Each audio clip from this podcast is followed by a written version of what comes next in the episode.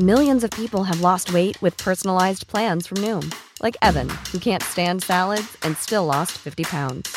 Salads, generally, for most people, are the easy button, right? For me, that wasn't an option. I never really was a salad guy. That's just not who I am. But Noom worked for me. Get your personalized plan today at Noom.com. Real Noom user compensated to provide their story. In four weeks, the typical Noom user can expect to lose one to two pounds per week. Individual results may vary. Heraldo Radio, la H se lee, se comparte, se ve y ahora también se escucha.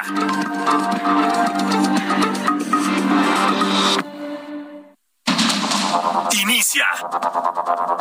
Heraldo Noticias de la tarde con Jesús Martín Mendoza. En Heraldo Radio.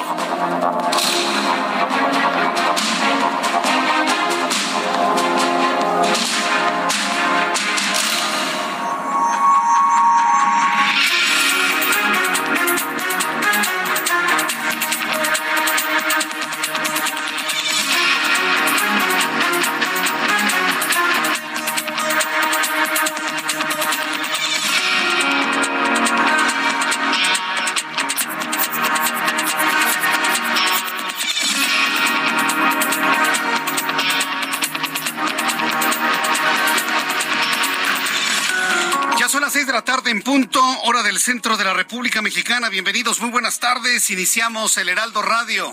Hoy es jueves 6 de octubre del año 2022. Me da un enorme gusto saludarle con toda la información de este día.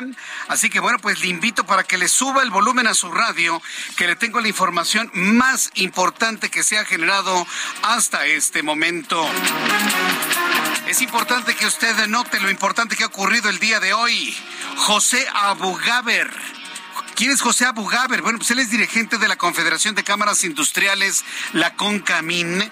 Ha declarado que es un mal mensaje hacia los empresarios la salida de Tatiana Cloutier a su cargo como secretaria de Economía, porque tenía una buena relación y una gran apertura al diálogo con ella. Pues claro, en realidad era una secretaria que no estaba al 100% a lo que dijera el inquilino de Palacio, de ninguna manera. Todos sabemos que Tatiana Cloutier, aunque confió mucho en el sistema electoral, bueno, el sistema de gobierno que tenemos actualmente, pues no estaba al 100% del todo contenta. Bueno, pues los industriales están considerando una mala señal la salida en la modalidad que haya sido renuncia o corrida, como haya sido la salida de Tatiana Cloutier del gobierno federal del círculo más cercano del presidente de la República. Hoy le voy a tener todos los detalles de lo ocurrido el día de hoy, esta mañana. Llantos, sollozos, impacto, unos mensajes en el lenguaje no verbal que, bueno, pues nos revelan mucho de lo que ocurrió atrás de bambalinas tras bambalinas de toda esa información matutina que todos los días tenemos. Le voy a platicar más adelante. También le informo en este resumen que la Fiscalía de Guerrero informó que entre las 20 personas asesinadas en San Miguel Totolapan, miércoles negro ayer, ¿eh? entre las 20 personas asesinadas en San Miguel Totolapan está un menor de edad y según la versión de los lugareños de esa localidad caminaba por la zona del tiroteo y fue alcanzado por las balas perdidas. Este jueves el gobierno de Morelos ha confirmado que el feminicidio de la diputada local Gabriela Marín fue un acto planeado. La línea de investigación más fuerte es la venganza política. Había una disputa. Le dieron la curul a Gabriela Marín cuando le tocaba a un hombre, pero por estas cuestiones de género se lo dieron a ella, lo que suscitó hay un estira y afloja porque, claro, hay muchos lugares en el país donde los puestos políticos no son considerados un puesto de servicio, son considerados un botín político. Bueno, pues así, de ese tamaño, y no tuvo empacho en decírmelo en el Heraldo Televisión el fiscal de Morelos. La línea más fuerte es la venganza política. El gobernador constitucional de, de Morelos, Cuauhtémoc Blanco, reveló que había un seguimiento hacia la diputada la vigilancia y la vigilaban desde hace 10 o 15 días previos al asesinato. La Fiscalía General de la República va a traer las investigaciones sobre el crimen, y esta es una noticia importante. La Fiscalía General de la República va a traer el crimen de la diputada de Morelos, Gabriela Marín. Porque sí, hay toda la evidencia que se trató de un desquite político luego de que ella rindió protesta. Con base en las informaciones del gobernador de Morelos, pues la andaban siguiendo desde el mismo día que tomó posesión del cargo de diputada local. Dice nada más lo que es la ambición de las cosas. Hay que reconocerla, Cuauhtémoc Blanco, la presencia, el seguimiento, el acompañamiento a la familia, la investigación. Y le voy a decir una cosa, lo que ha logrado con la Fiscalía, un diálogo ágil entre gobierno y fiscalía en el estado de Morelos para tratar de esclarecer lo antes posible este terrible hecho. Le informo que tras el desalojo de la Terminal 1 de los jubilados y extrabajadores de Mexicana de Aviación, el Aeropuerto Internacional de la Ciudad de México informó que el espacio liberado será adjudicado a la empresa Polaris, por lo que ya se ya presentó mejores condiciones para la asignación de estos espacios que se veían cooptados ya desde hace muchos años. Un juez del reclusorio norte ordenó suspender el proceso de la alcaldesa de Cuauhtémoc, Sandra Cuevas. Sandra Cuevas finalmente ha salido limpia de todo este asunto, donde se le señalaba por los delitos de robo agravado, abuso de autoridad, discriminación contra elementos de la Secretaría de Seguridad Ciudadana. Finalmente ha quedado suspendido ya el proceso. La alcaldesa Sandra Cuevas, pues ha dicho que pues ella sigue adelante, sigue trabajando en favor de todos los habitantes de la alcaldía Cuauhtémoc. El presidente de los Estados Unidos, Joe Biden, anunció que indultará a miles de personas que se encuentran presas en posesión de pequeñas cantidades de marihuana, dijo el mandatario sí. El presidente de los Estados Unidos, Joe Biden, dice que va a indultar a personas que tengan marihuana para drogarse ellos mismos. Pues no lo dijo así, lo dijo suavecito. Pero yo le digo las cosas como son. El que tenga marihuana para drogarse, lo van a indultar, no haber ningún problema. Asimismo, exhortó a los gobernadores estatales a actuar de la misma forma porque aseguró nadie puede estar preso por drogarse. Vaya futuro sobre todo para los chavos allá en los Estados Unidos. Bueno, le voy a tener todos los detalles de esto, amigos que nos escuchan en varios puntos de, la, de los Estados Unidos. Gracias por estar con nosotros en sintonía con el Heraldo Radio y Now Media Radio. Las seis de la tarde con seis minutos hora del centro de la República Mexicana. Vamos con nuestros compañeros reporteros urbanos, periodistas especializados en información de ciudad. Javier Ruiz, gusto en saludarte. Buenas tardes. El gusto es mío, Jesús Martín. Excelente tarde. Te saludo con gusto. Y Jesús Martín, tenemos buenas noticias para todas las personas que transitan sobre el paseo La Reforma, la Avenida Juárez o el eje central Lázaro Cárdenas. Ya ha sido reabierta la circulación y es que cerca de las cuatro de la tarde salió una marcha justamente del Ángel de la Independencia al Zócalo de la ciudad aproximadamente 60 alumnos, todos ellos de la escuela Carmen Cerdán, quienes están exigiendo la destitución de sus profesores. Ya en estos eh, momentos fue abierto el eje central, la avenida Juárez, y únicamente cortes a la circulación sobre 5 de mayo para quien desea llegar hacia el Zócalo de la ciudad. En breve ya estarán eh, culminando pues este mitin en cuestión de realidad 20 de noviembre todavía está abierta la circulación, al menos para quien transita de la zona de la avenida José María Saga y para llegar hacia Venustiano Carranza, de la misma manera la avenida Hidalgo con buen avance vehicular del eje central Lázaro Cárdenas y para quien desea llegar hacia el Paseo de la Reforma, ya un poco nublada la zona centro de la, de la capital Jesús Martín, probablemente en los próximos minutos comience a llover. El reporte que tenemos. Muchas gracias por la información, Javier Ruiz. Estamos atentos, buena tarde. Hasta luego, que te vaya muy bien. Saludo con mucho gusto a Mario Miranda en otro punto del Valle de México. Adelante, Mario. ¿Qué tal, Jesús Martín? Tardes. en la alcaldía Tláhuac, de dos muertos y dos lesionados fue el saldo que dejó una balacera en la calle 5 de Mayo y carretera Tetenco en la colonia San Nicolás Tetenco de la alcaldía Tláhuac. Dos hombres y dos mujeres se encontraban afuera de una tienda de abarrotes. Son ataques. Estos armados a bordo que después escaparon del lugar. Al lugar acudieron elementos de la Secretaría de Seguridad Ciudadana y paramédicos de las y urgencias médicas, quienes trasladaron a un hombre y una mujer al Hospital General de Lupaca. Al exterior de la tienda se encontraban esas personas, quedaron el cuerpo de una mujer y un hombre quienes perdieron la vida a causa del ataque del paro de Almadragolos. Señor Martín, en estos momentos se encuentran elementos de la Fiscalía General de Justicia realizando el peritaje de este lugar, ya que ahí en el lugar hay alrededor de 15 casquillos y están realizando el peritaje para posteriormente levantar el cuerpo de esta mujer y este hombre quienes perdieron la vida por este ataque que sucedió aquí en Cabo Jesús Martín. Bien, ¿en dónde sucedió esto? Repítenos, por favor, Mario, para el público que nos escucha. exactamente en la calle 5 de Mayo y la carretera Tetelco. Esto es la colonia San Nicolás Tetelco de la alcaldía Cláhuac. Esta carretera llega, llega a Tetelco y comunica con Chalco, Jesús Martín. Correcto, muchas gracias por la información, Mario. Estaremos atentos de una actualización. Muchas gracias. Hasta luego, que te vea muy bien. Bueno, pues esto sucede con mi compañero Mario Miranda. Son las seis de la tarde con nueve minutos. Más adelante en este resumen le voy a informar de una gran alianza que están anunciando nuestros amigos de industria mexicana Coca-Cola con la plataforma Rappi. El día de hoy, Industria Mexicana Coca-Cola, de cada 10 botellas de PET, vuelve a recolectar 6. Para poder incrementar este porcentaje, ha firmado una gran alianza con Rappi con el objetivo de tener una mayor eh, captación de botellas de PET y de esta manera contribuir, como lo ha dicho en sus anuncios, contribuir con un mejor ambiente, cuidando el agua, cuidando la tierra, cuidando el aire, tal y como nos lo han informado a lo largo de las últimas semanas. El amor inspira nuestras acciones por México, reforestando la tierra reciclando, cuidando el agua, impulsando a las mujeres y generando bienestar en las comunidades. Juntos somos Coca-Cola y contigo el amor multiplica.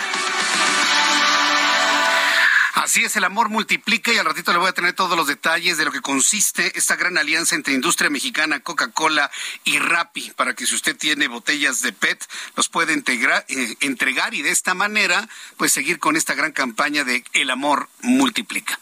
Seis con once, las seis de la tarde con once minutos hora del centro de la República Mexicana. Vamos a revisar las condiciones meteorológicas para las próximas horas. El Servicio Meteorológico Nacional, que depende de la Comisión Nacional del Agua, nos informa sobre las condiciones de frío, ¿eh? Ya siente usted el frío hoy en la mañana, nublado, con lluvia. Ya tuvimos los primeros ambientes otoñales invernales en la capital de la República, sobre todo durante esta mañana.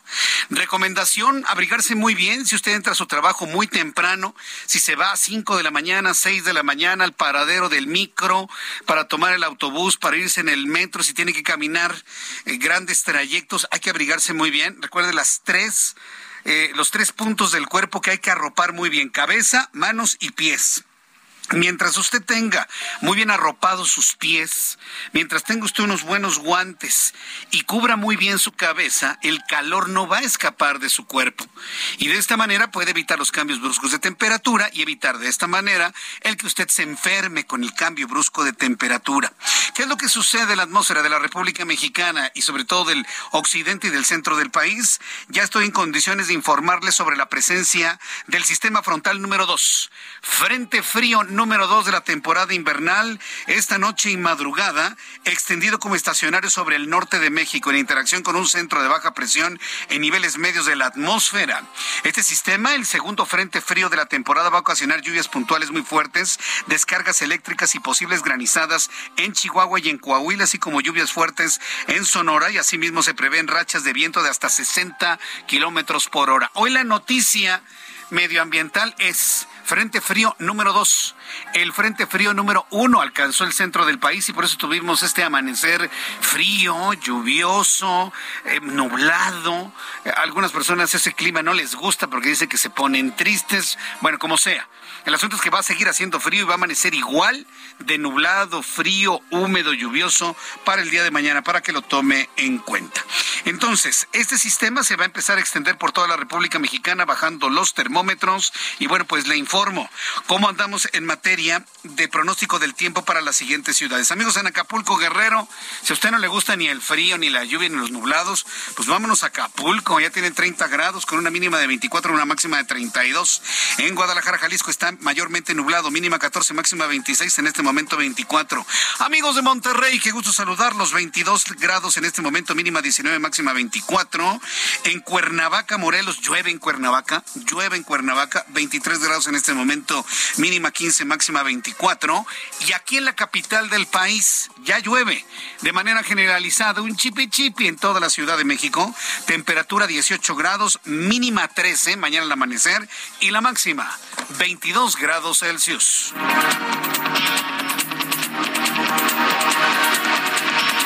Son las 6 de la tarde con 14 minutos hora del centro de la República Mexicana. Hoy es 6 de octubre, 6 de octubre. ¿Qué es lo que recordamos un día como hoy en México, el mundo y la historia? Abraham Arreola. Amigos, esto es un día como hoy en la historia, 6 de octubre, 1536. En Bilbourg, en la región belga de Flandes, bajo el poder de los españoles, la Inquisición católica ahorca al traductor protestante inglés William Tyndale, quien había traducido por primera vez la Biblia al inglés y también publicó miles de copias en Alemania y las introdujo clandestinamente en Inglaterra. En 1866 en Estados Unidos echa a andar el primer automóvil. En 1889, el inventor estadounidense Thomas Edison muestra su primer película. En 1927, en Nueva York, se proyecta El cantante de jazz, la primera película de cine sonoro. Y en el año 2010 se presenta Instagram. Amigos, esto fue un día como hoy en la historia. Síganme en Instagram, shoot by AB Ariola. Ay, caray, todo moderno. Muchas gracias.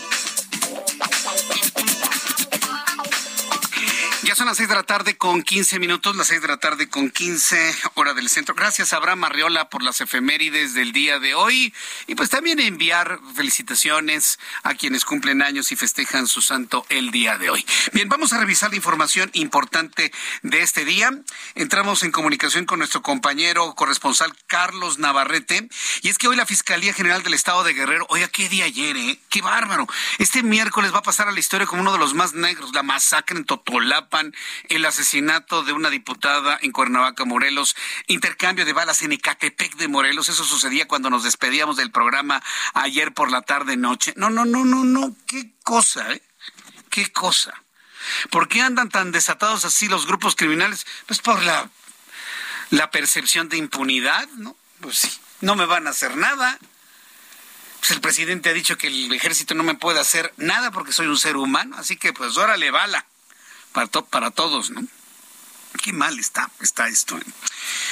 Le dicen y le dicen al presidente que, que modifique, que mejore su estrategia de seguridad. Dice, no, así estamos, vamos bien. Dice que pues, sí. Y luego lo que comentó hoy el presidente. Al ratito se lo voy a tener, que esto no puede contabilizarse porque son hechos aislados. El asunto es que la Fiscalía General del Estado de Guerrero informó que ya fueron identificados las 20 víctimas, los 20 muertos, que ayer fueron asesinados a balazos tras un ataque en el que perdió la vida Conrado Mendoza, presidente municipal de San Miguel Totolapan, y su papá Juan Mendoza.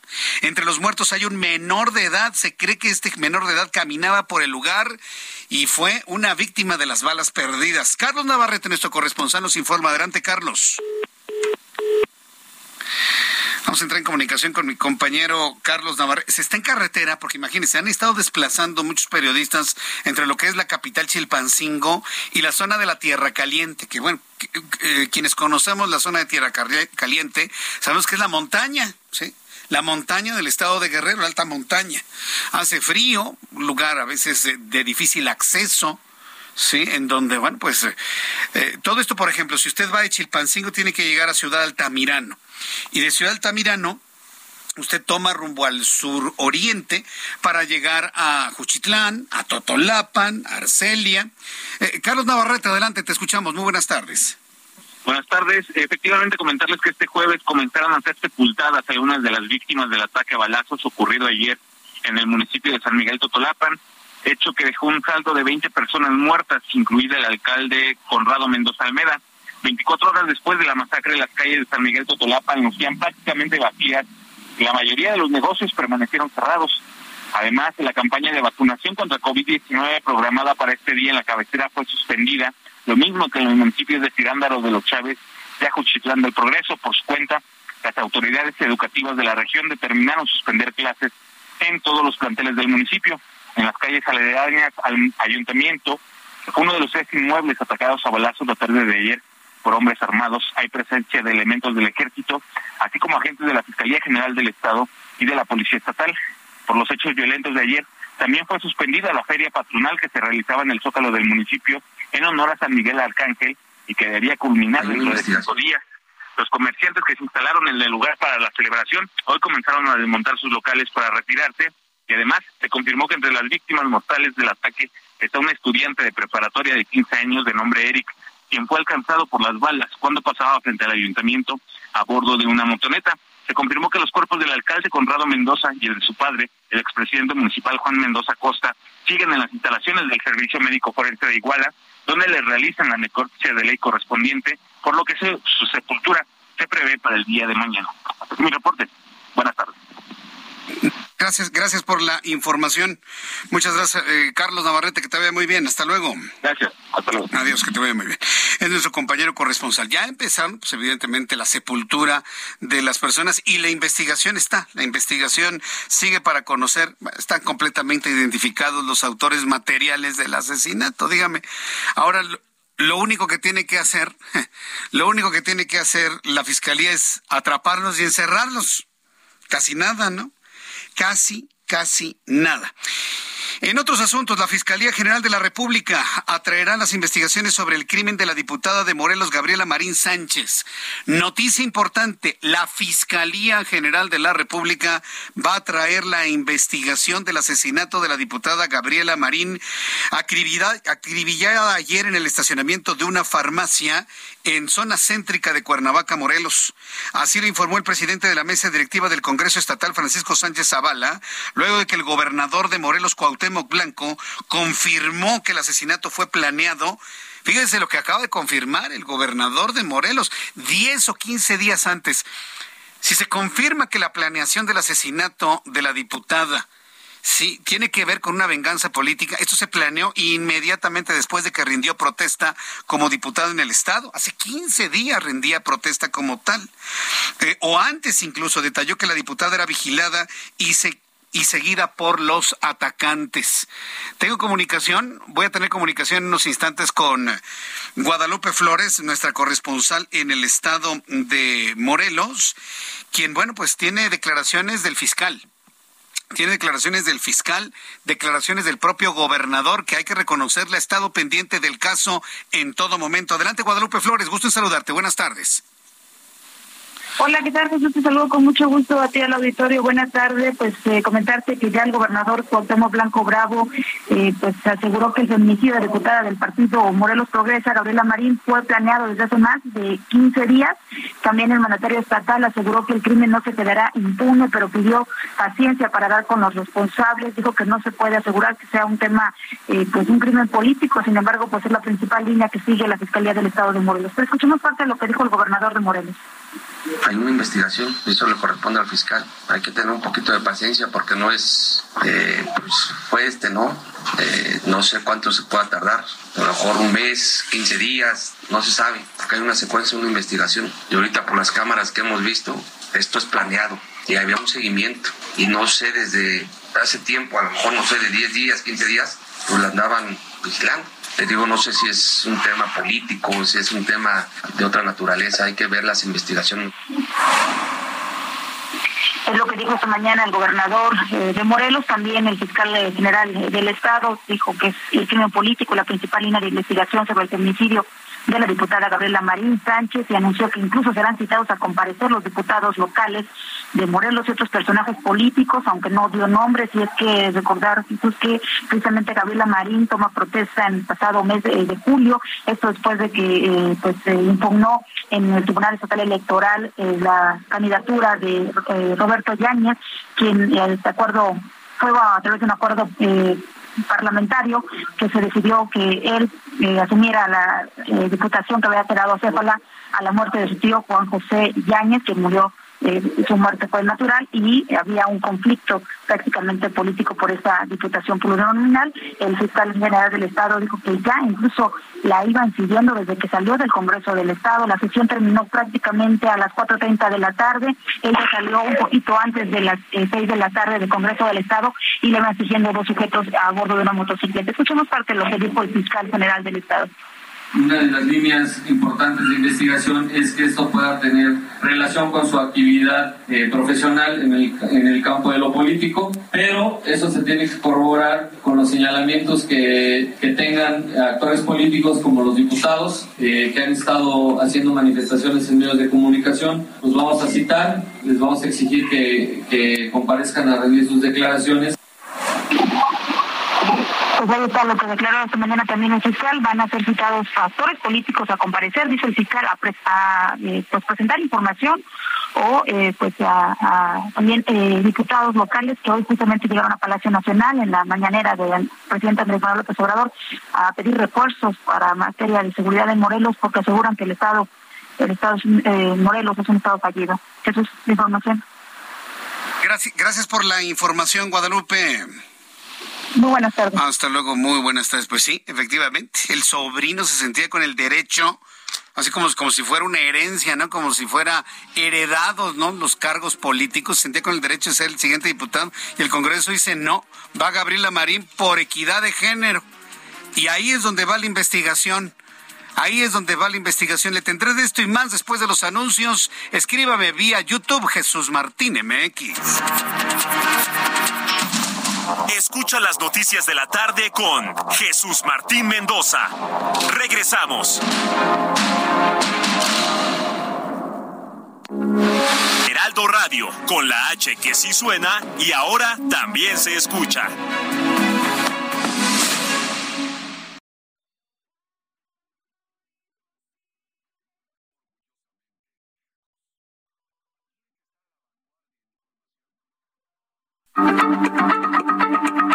Heraldo Radio, la H se lee, se comparte, se ve y ahora también se escucha.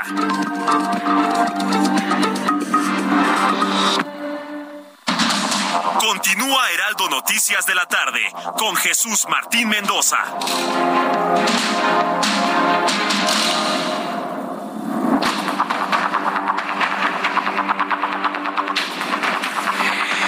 Son las seis de la tarde con 30 minutos, seis de la tarde, 30 minutos, hora del centro de la República Mexicana. Continuamos con toda la información en el Heraldo Radio.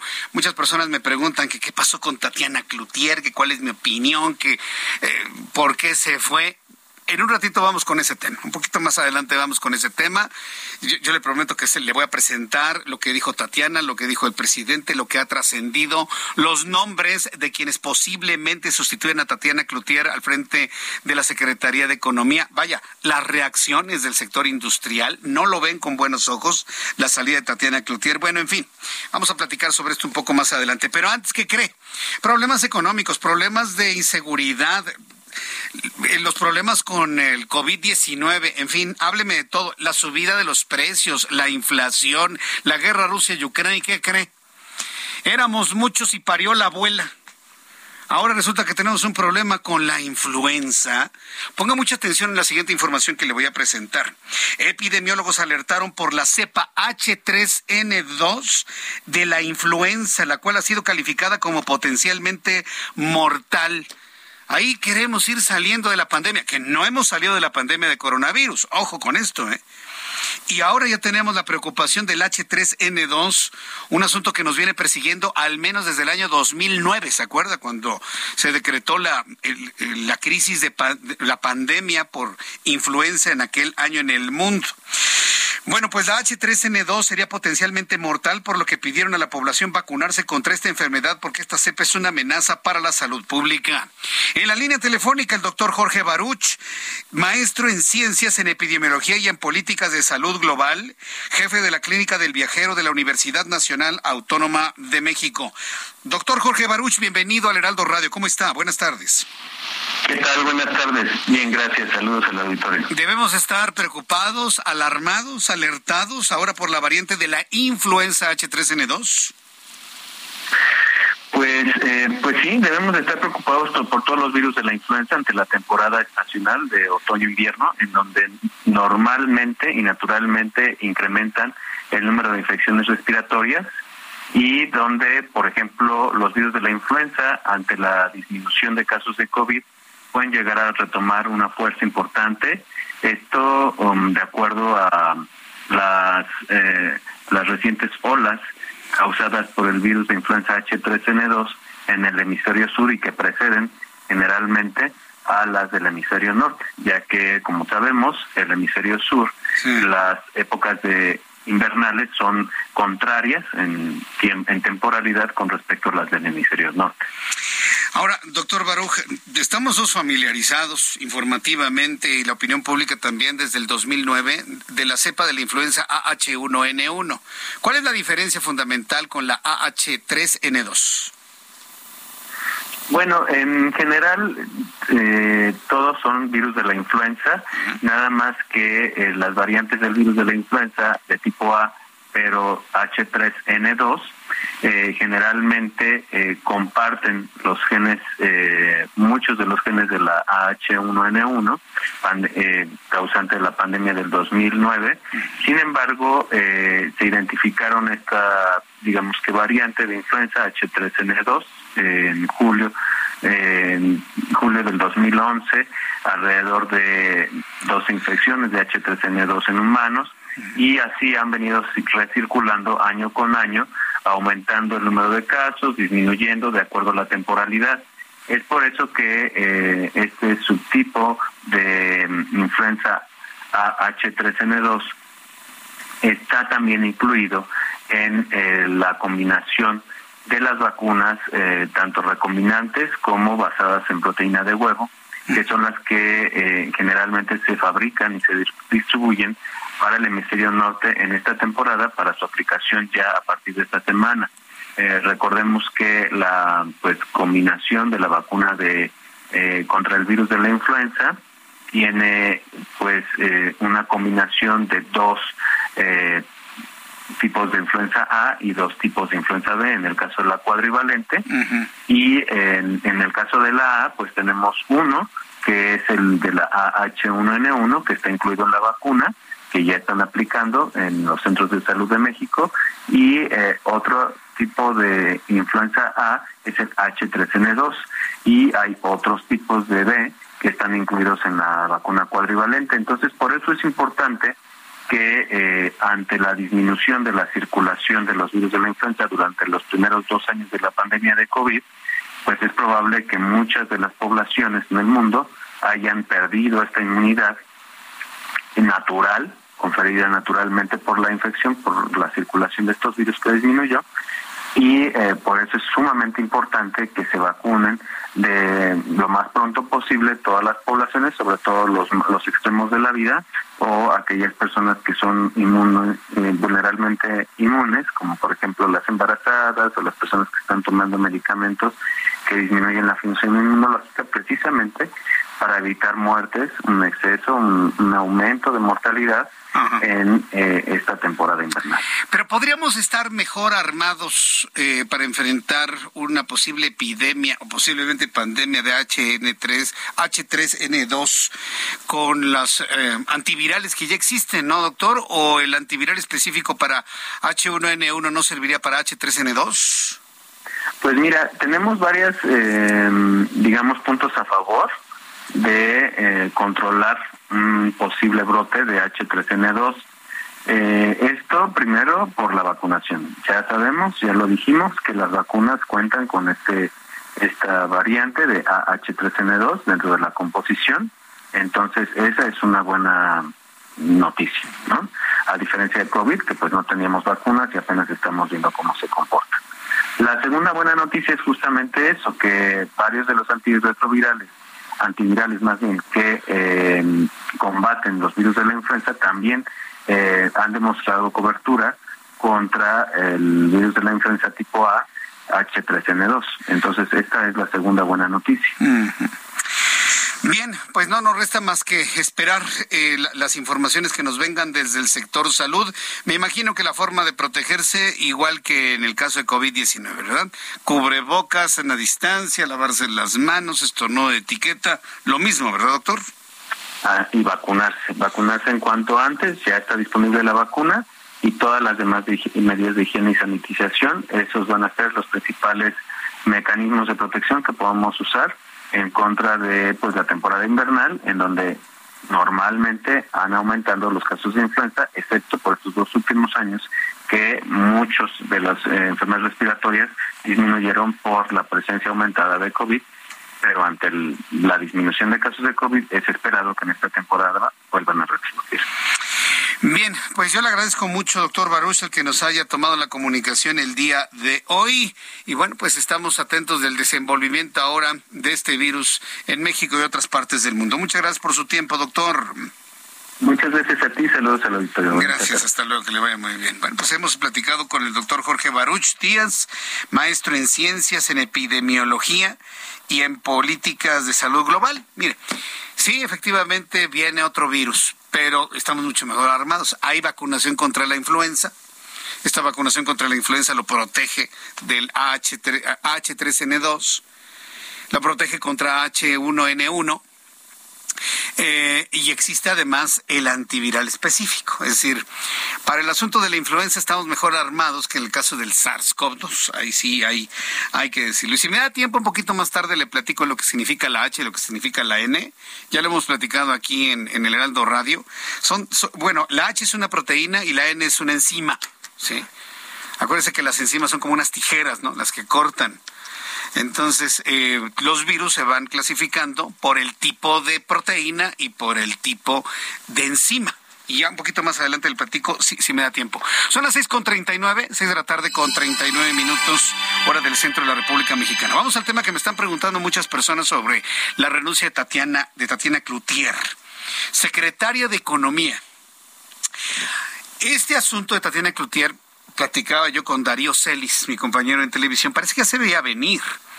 Una Tatiana Cloutier que no crea que se enojó ahora. No, no, no, ya venía un problema con Tatiana Cloutier tiempo atrás, sobre todo cuando no se le vio a Tatiana Cloutier el lunes pasado, sí, eh, está presente en la firma del PASIC.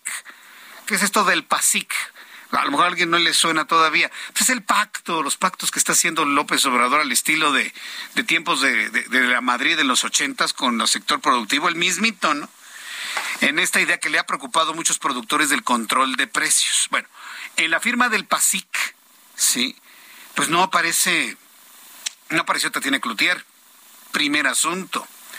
En las negociaciones sobre los paneles de controversia que en el tema energético se han puesto en la mesa por parte del gobierno de los Estados Unidos, ¿quién es el que ha estado más presente en las negociaciones, diálogos y solucionando problemas? Marcelo Ebrard, secretario de Relaciones Exteriores, más que Tatiana Cloutier, que encabezaba la entidad negociadora del acuerdo comercial. Es decir, ya de atrás se veía venir algo que algo no estaba funcionando bien entre el presidente de la República y Tatiana Cloutier. Razones de su salida. Mira, hay muchas. La única persona que puede explicar cuál es la razón, ya sea de manera verbal, en una futura entrevista, o como yo le escribo a través de mi cuenta de Twitter, en un libro revelador, sí, porque Tatiana Cloutier trae aroma de ser la futura autora de algún libro revelador. Estoy seguro, estoy seguro. Todos los que han salido enojados del gabinete escriben un libro revelando las cosas que se decían, hacían y lo que no se hacía y yo no dudaría que Tatiana Cloutier haga exactamente lo mismo. Ha recibido una cantidad de apoyo de la oposición tremenda. ¿eh? Hay quienes no le brindan apoyo. ¿sí? Por ejemplo, nuestra radio escucha Raskolnikov me dice, no, yo no le doy ningún tipo de apoyo porque es igual que todos. Pero a ver, vamos concretamente a lo que pasó. Esta mañana todos nos quedamos sorprendidos ante el anuncio de la salida de Tatiana Cloutier como secretaria de Economía desde el Palacio Nacional, donde dijo que uno debe saber cómo es el juego y cuándo retirarse. Con voz entrecortada, estaba llorando. Y alguien que renuncia por su propia voluntad no llora.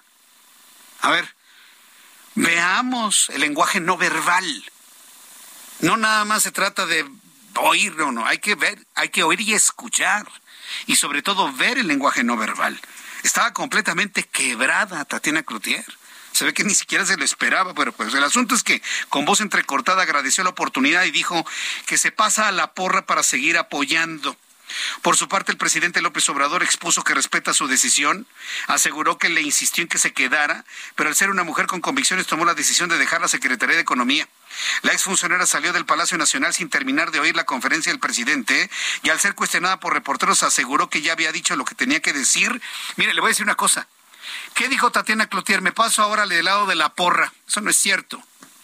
Porque cuando sale del Palacio Nacional, se fue antes de que terminara la conferencia matutina, se le acercaron unos trabajadores del Instituto Nacional de Estadística y Geografía que porque tenían un problema laboral y la respuesta de Tatiana Cloutier fue, yo ya no trabajo en el gobierno.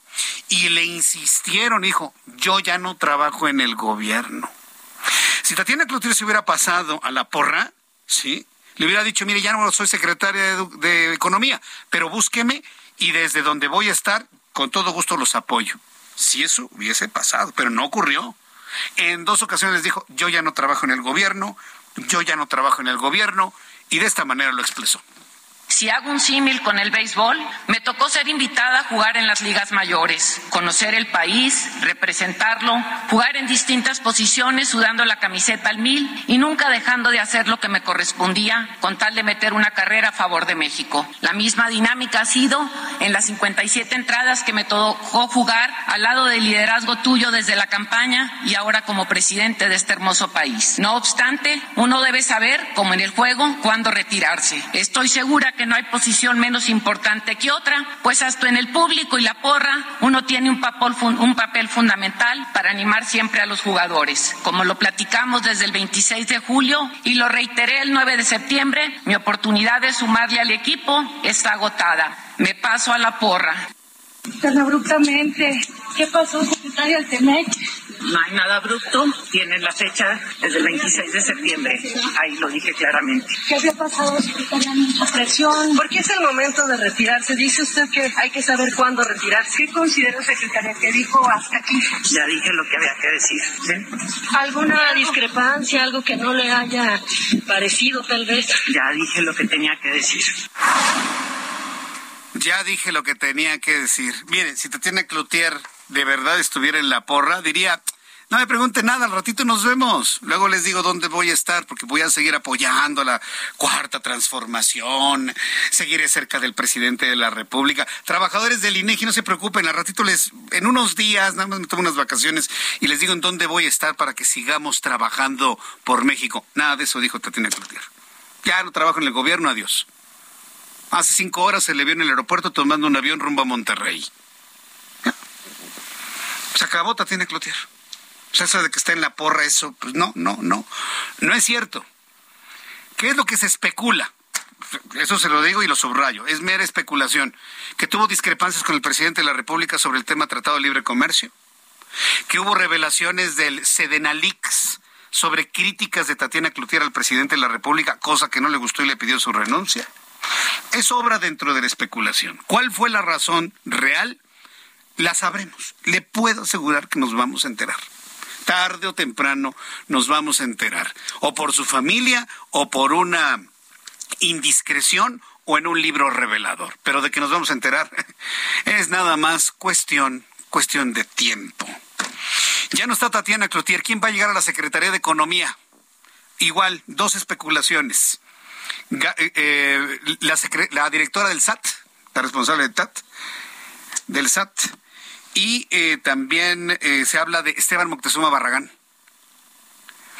Entonces, en unos instantes más le voy a tener más información sobre esto. Vamos con nuestro compañero Iván Saldaña, vamos con nuestro compañero Iván Saldaña, porque quien ha entrado en términos beisbolísticos como bateador emergente a la Secretaría de Economía, pues hay que decirlo, es Marcelo Ebrard. Acuérdense que él hace de todo. Y él ha estado muy pendiente, sobre todo su preocupación, mantener una sana comunicación con el gobierno de los Estados Unidos y Canadá en el marco del Tratado de Libre Comercio. Hoy el secretario de Relaciones Exteriores, Marcelo Ebrard, aseguró este jueves que tras la renuncia de Tatiana Cloutier en economía, no se van a entorpecer los avances de las consultas que Estados Unidos y Canadá hicieron sobre política energética de México bajo el TEMEC e incluso confió que no habrá necesidad de llegar al escenario de paneles internacionales para resolver controversias porque lograrán acuerdos. Hoy, Marcelo Ebrard aspirante a la presidencia de la República en 2024, habló enfundado en su traje de secretario de Economía. Aseveró que la Secretaría de Economía junto con la Secretaría de Relaciones Exteriores son las encargadas de atender las dudas de los gobiernos canadienses y estadounidenses en las consultas. No tienen por qué ponerse en riesgo, asegura que las pláticas van a continuar. Iván Saldaña, gusto en saludarlos, danos más detalles de lo comentado por el canciller mexicano.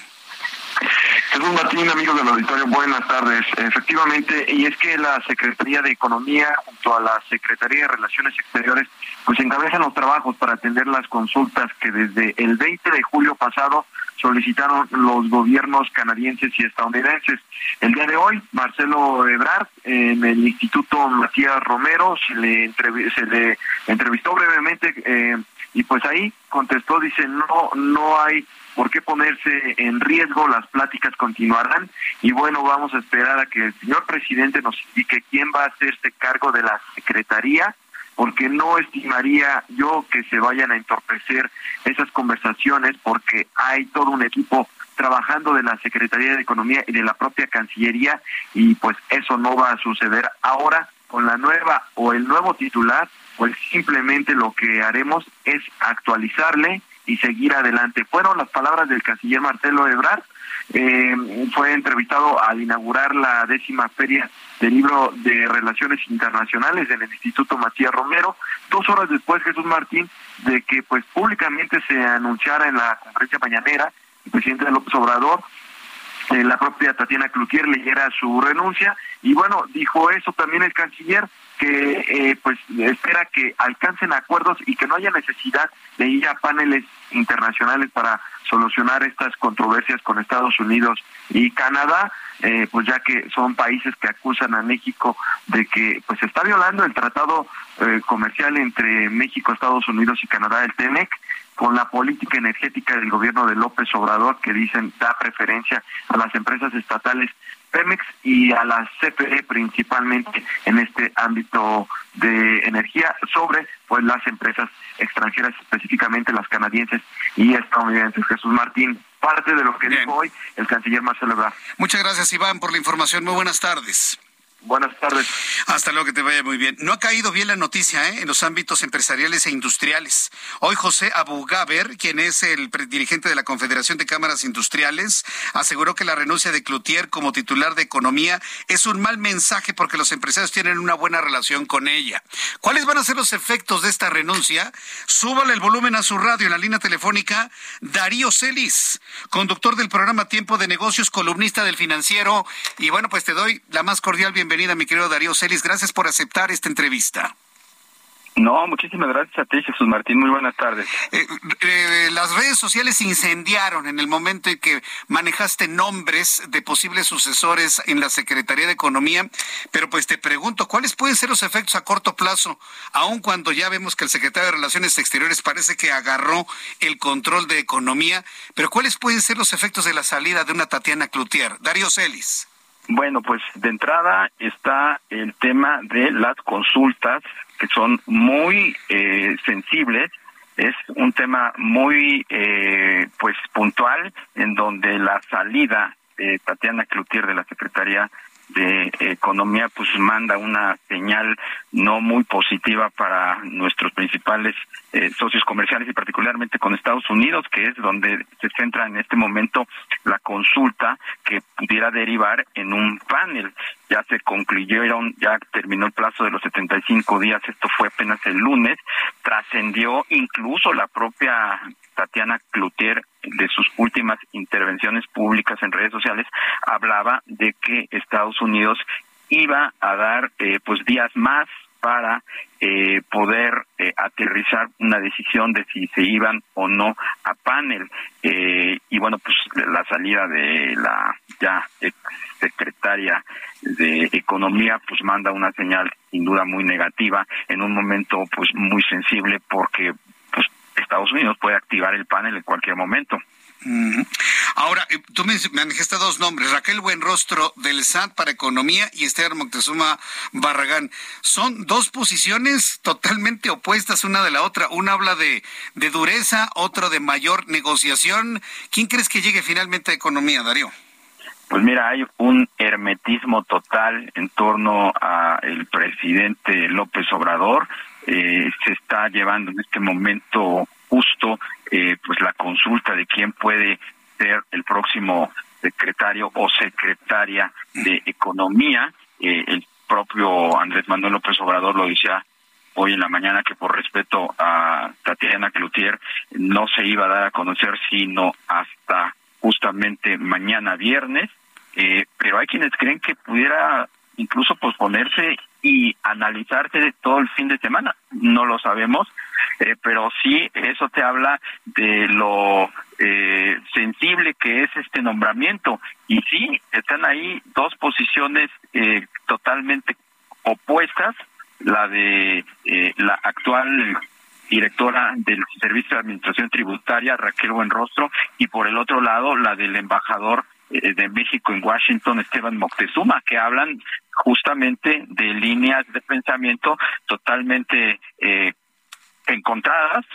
Buenrostro se caracteriza por ser una funcionaria durísima, que en caso de que llegara, pues eh, no daría pie más que a la postura de que nos vamos a un panel porque eh, encarnaría pues la posición eh, combativa eh, del presidente López Obrador intransigente del López Obrador de no buscar un entendimiento y de no dar marcha atrás a su reforma energética, pero si llega, por ejemplo, un perfil como Esteban Moctezuma, pues es exactamente lo contrario, estaría privilegiando la posición negociadora, la posición de un eh, técnico, de un eh, moderado en la Secretaría de Economía en un momento clave como es la discusión de este eh, de, de esta pues de esta posibilidad de irnos o no a un panel en materia energética. Bien, Darío Celis, pues ahí está la moneda en el aire y como nos lo dices, esa decisión se va a tomar yo creo que en función de lo que mejor ocurra en torno a estos paneles con, con los Estados Unidos, esas consultas y un posible panel en el Tratado de Libre Comercio. Te agradezco mucho, Darío Celis, te vemos mañana en tu programa Tiempo de Negocios a la una de la tarde por Heraldo Televisión. Muchas gracias, Muchísimas Darío. Gracias. A ti, muchísimas gracias. Muy buenas tardes. Muy buenas tardes. Darío Celis, analista financiero, aquí en el Heraldo Radio. Voy a ir a los anuncios, está buenísimo el tema, así que no se separe ni un solo minuto del Heraldo Radio. Regreso con un resumen de noticias. Escucha las noticias de la tarde con Jesús Martín Mendoza. Regresamos. Heraldo Radio, con la H que sí suena y ahora también se escucha.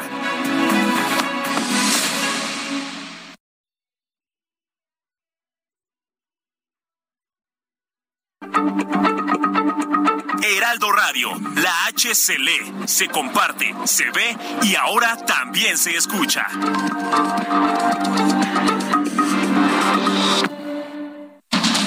Continúa Heraldo Noticias de la tarde con Jesús Martín Mendoza.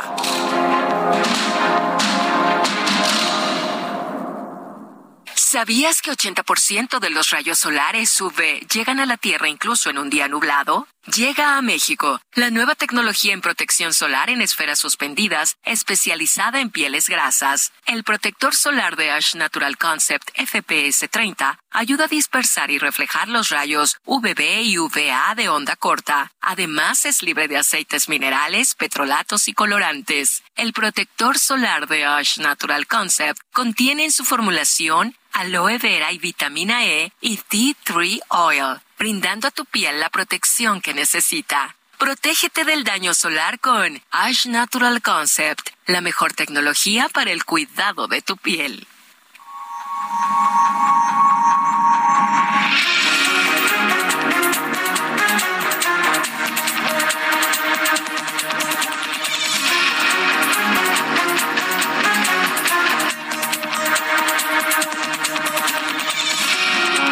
Son las siete con uno, hora del centro de la República Mexicana. Le presento un resumen con las noticias más importantes en el Heraldo Radio.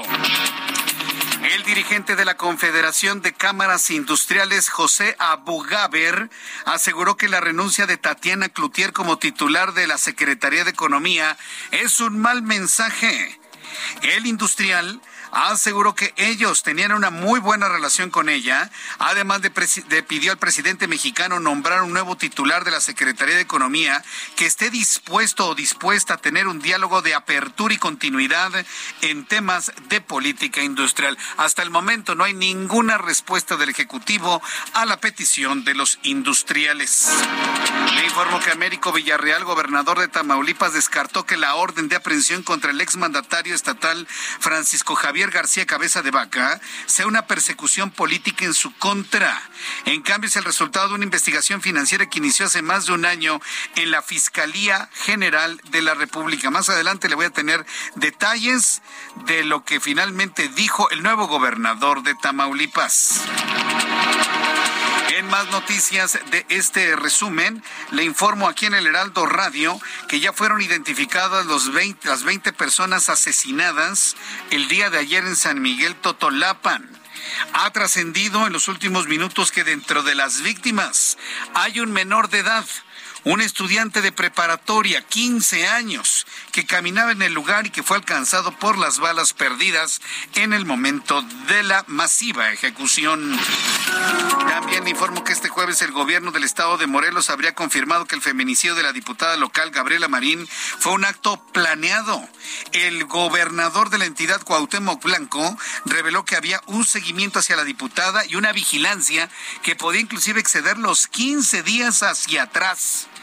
Tanto la Fiscalía del Estado de Morelos y ahora ya en la atracción que ha hecho la Fiscalía General de la República, investigan el móvil político como la razón, la venganza política como la razón del asesinato de la joven diputada morelense. En este resumen de noticias también informo que doctor Jorge Baruj, maestro en ciencias de epidemiología y políticas de salud global, informó en entrevista con, con el Heraldo Radio que la pandemia de COVID-19 ocasionó que la circulación del virus de la influenza disminuyera, por lo que la inmunidad ante esta enfermedad en la población decreció. Esto eh, es ante esto el epidemiólogo solicitó a la población que se vacunen. Todos debemos vacunarnos contra la influenza para evitar muertes, sobre todo porque la vacuna actual sí protege contra la variante AH3N2. Por eso es importante que eh, ante la disminución de la circulación de los virus de la influenza durante los primeros dos años de la pandemia de COVID, pues es probable que muchas de las poblaciones en el mundo hayan perdido esta inmunidad conferida naturalmente por la infección, por la circulación de estos virus que disminuyó, y eh, por eso es sumamente importante que se vacunen de lo más pronto posible todas las poblaciones, sobre todo los, los extremos de la vida o aquellas personas que son inmunes, eh, vulnerablemente inmunes, como por ejemplo las embarazadas o las personas que están tomando medicamentos que disminuyen la función inmunológica precisamente para evitar muertes, un exceso, un aumento de mortalidad Hace unos instantes tuve la oportunidad de conversar con Darío Celis, conductor del programa Tiempo de Negocios, quien declaró en entrevista que la salida de Tatiana Cloutier de la Secretaría de Economía envía una señal negativa para los principales socios comerciales, de, principalmente Estados Unidos y Canadá, donde se está a la espera de una decisión sobre las consultas, controversias en el TMEC y posiblemente un panel. Y el sector energético en México agregó que el nombramiento de un nuevo titular de Economía podría demorar todo el fin de semana. Bueno, pues de entrada está el tema de las consultas, que son muy eh, sensibles. Es un tema muy eh, pues puntual, en donde la salida de Tatiana Cloutier de la Secretaría de Economía pues manda una señal no muy positiva para nuestros principales eh, socios comerciales y particularmente con Estados Unidos, que es donde se centra en este momento la consulta que pudiera derivar en un panel. Terminó el plazo de los 75 días que Estados Unidos iba a dar eh, pues días más para eh, poder aterrizar una decisión de si se iban o no a panel.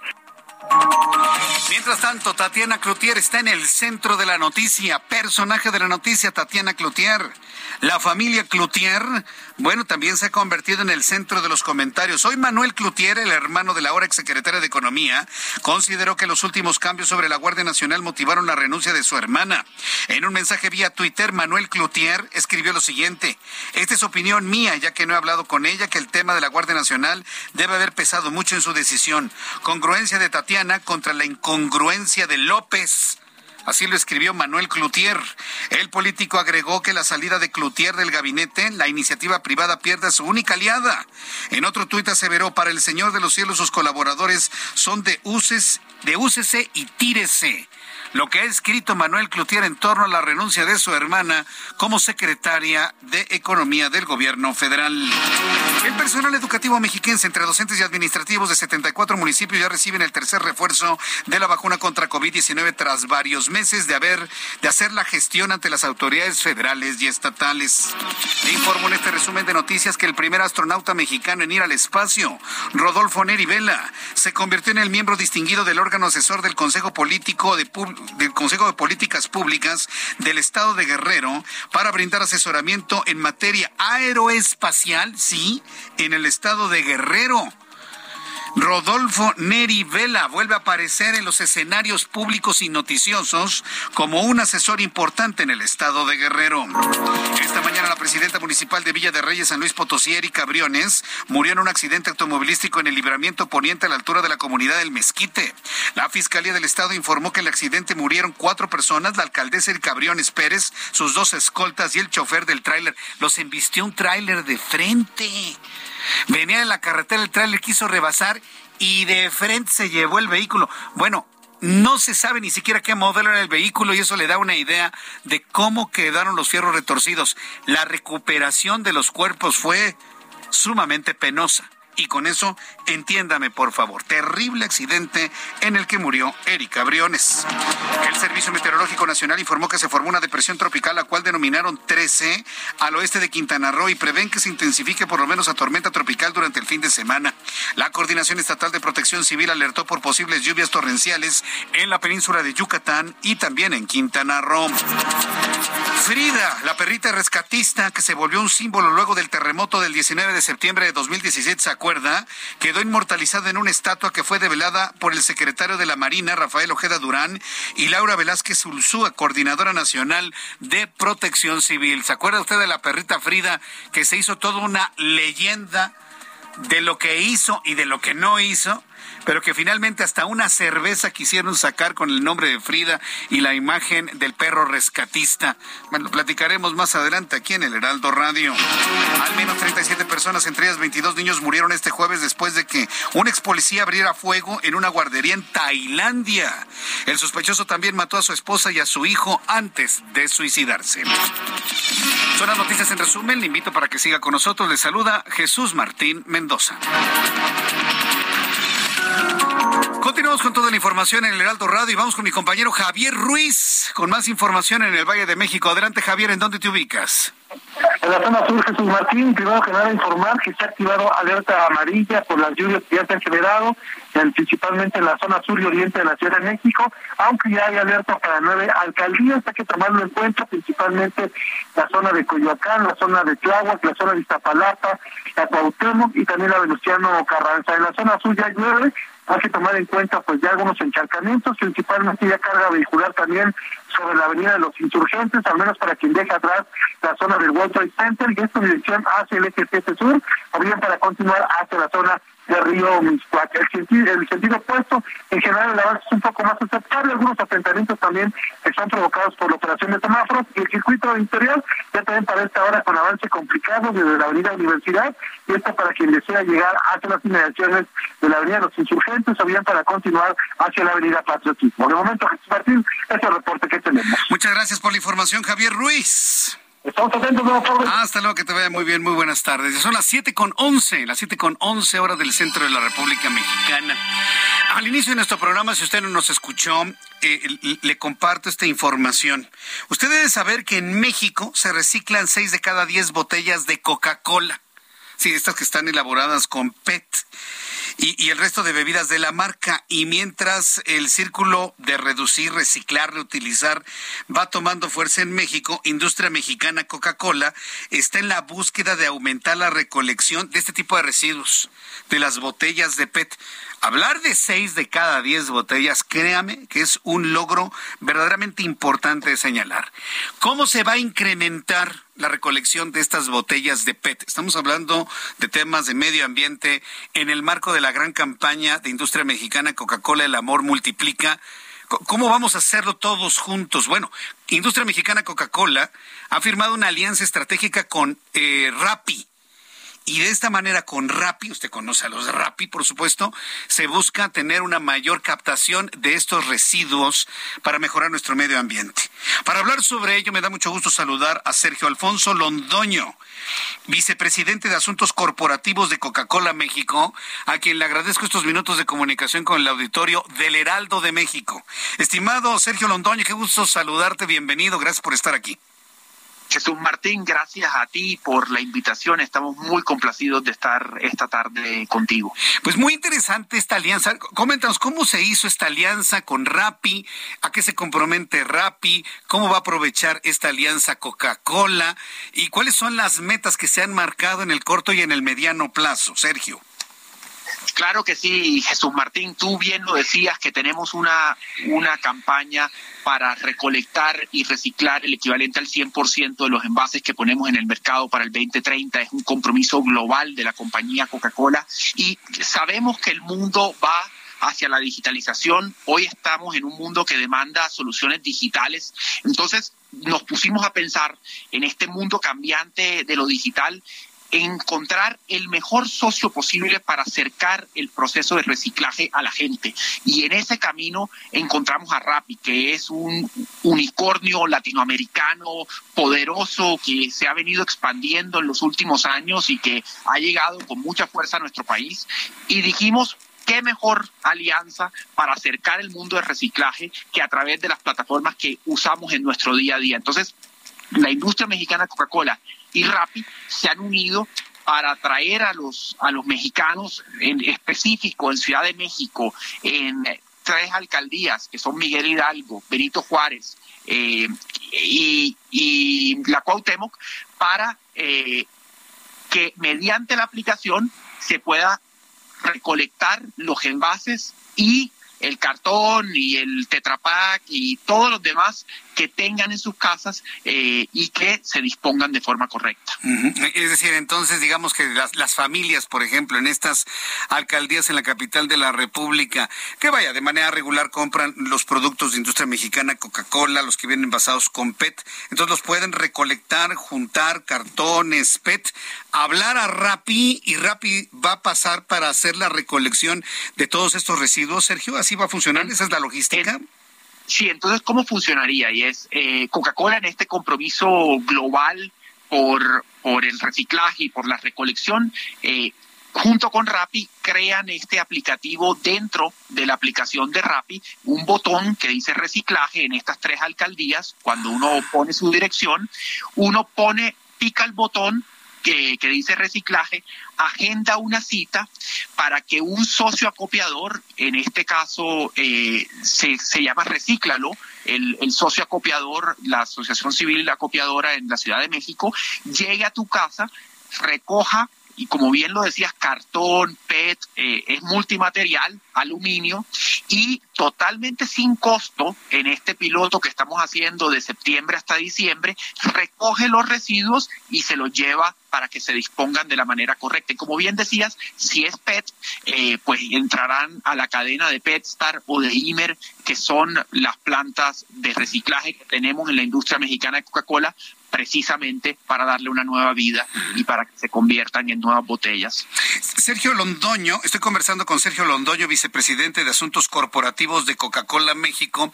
Eh, nos hablas de un programa piloto, septiembre, octubre, noviembre, diciembre. Yo estoy seguro que el programa va a ser completamente exitoso. ¿Qué sigue para después? ¿Se va a ampliar a otras alcaldías? ¿Se va a ampliar a la República Mexicana? ¿Cuáles son los proyectos que se tienen sobre este programa hacia adelante? Bueno, como bien lo decías, yo también estoy absolutamente confiado. Los primeros números demuestran que ha sido un éxito, pero queremos que siga siendo ese éxito en la gente que acerque el mundo del reciclaje a las personas. Y eh, bueno, si es un éxito, continuaremos junto con Rappi visualizando el 2023, alcanzando más lugares, enamorando a más gente, precisamente para seguir desarrollando esta conciencia ambiental de la correcta disposición de los residuos y darle a estos residuos una nueva vida. Pues muy bien, la verdad yo creo que esto puede entusiasmar mucho a las personas, sobre todo de las alcaldías aquí en la capital de la República donde nos han eh, escuchado. ¿Dónde se puede obtener más información de este programa? ¿En alguna página de internet, red social? ¿Qué nos comparte sobre ello, Sergio? Claro que sí, en nuestras redes sociales, eh, que en Instagram el, el, uh, arroba es Somos Coca-Cola, igual en Twitter, en, en Rappi MX, arroba Rappi MX, pero sobre todo en el aplicativo de Rappi. Es muy fácil eh, en nuestra página web de la industria mexicana de Coca-Cola, pero en el aplicativo es muy, muy fácil entras al aplicativo, pones tu dirección si vives en alguna de, de, de las tres eh, alcaldías, Benito Juárez, Cuauhtémoc o Miguel Hidalgo, te vas a más servicios, aparece el botón de reciclaje, entras y ahí está todo muy bien explicado. Y si no, bueno, eh, ya saben que a través de nuestras redes sociales o de nuestra página web siempre estamos en contacto con la ciudadanía. Bien, pues Sergio Londoño, yo agradezco mucho, Sergio Alfonso Londoño Zurek, eh, vicepresidente de Asuntos Corporativos de Coca-Cola México. Muchas gracias por tomarnos la comunicación. Son de las cosas que debemos conocer para poder contribuir en el cuidado de nuestro medio ambiente y qué bueno que ustedes en Coca-Cola lo estén haciendo de esta manera. Muchas gracias, Sergio. Esta es tu casa. Estamos al pendiente de una siguiente charla con el público del Heraldo de México. Muchísimas gracias, Jesús Martín, a ti y al Heraldo por esta invitación y a todo el público un saludo muy especial desde la industria mexicana de Coca-Cola. Gracias, Sergio. Un fuerte abrazo. Hasta la próxima. Hasta, la próxima. Sergio Alfonso Londoño, él es vicepresidente de Asuntos Corporativos de Coca-Cola México. Fíjese cómo han eh, eh, empezado a hacer estas alianzas. ¿Cómo, calificó a Rappi? Me gustó mucho la, la calificación que hizo Sergio de Rappi. Unicornio latinoamericano poderoso qué forma de extenderse Rappi. ¿eh? A mí me ha sorprendido y bueno, pues con estos hilos, con esta, este entramado de comunicación que ha, que ha hecho ya Rappi, bueno, pues usted va a poder entregar a Rappi en, en este programa piloto, en estas alcaldías que ya le mencionábamos, va a poder entregar pues el PET, de las botellas de Coca-Cola o de sus productos, el cartón donde vienen envasados. Si usted compra latas de aluminio, pues las junta y las entrega. Muy bien pensado y bueno, pues yo estoy seguro que esto se va a extender a más alcaldías y a otras entidades de la República seguramente hacia el año 2023. Esté muy pendiente de ello entre las redes sociales de Industria Mexicana Coca-Cola y ahí encontrará más información sobre esta forma en la que usted puede contribuir al cuidado del medio ambiente. Son las 7 con 19, las 7 con 19 hora del centro de la República Mexicana.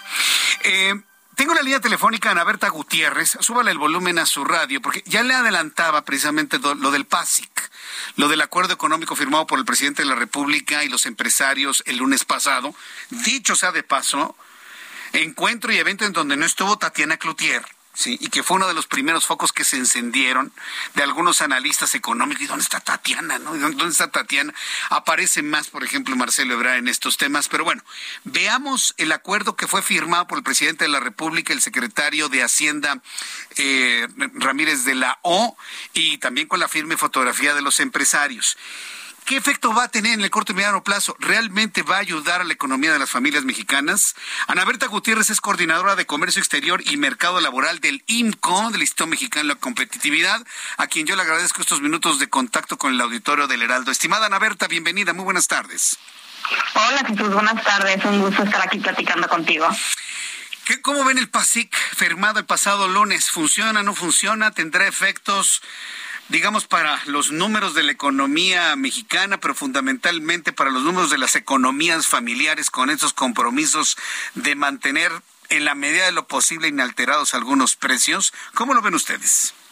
Pues mira, hay que recordar primero que nada que esta es ya la segunda iteración ¿no? del PASIC. El PASIC se, anunció primero el 4 de mayo, me parece, ya hace algunos meses, y este en estos días anunciaron uno nuevo, ¿no? Que se llama poquito diferente, se llama APECIC, que es el Acuerdo de Apertura contra la Inflación y la Carecía, pero la realidad es que tiene muchas cosas similares, ¿no? En primer lugar, creo que hay que decir que es un acuerdo que tiene pocas páginas, tiene pocos detalles, como fue el caso del pasado PASIC también, eh, y es pues más que nada discurso y puntos sin mucha descripción y por supuesto sin algún plan o, detalle sobre cómo se van a implementar. No hay algunas cosas similares eh, a las del de el plan pasado, incluyendo algunos temas de pues, quitar aranceles a importaciones que al final del día se dio en el PASIC original no tuvieron demasiado efecto porque muchos de esos bienes ya los importábamos sin aranceles porque vienen de Estados Unidos,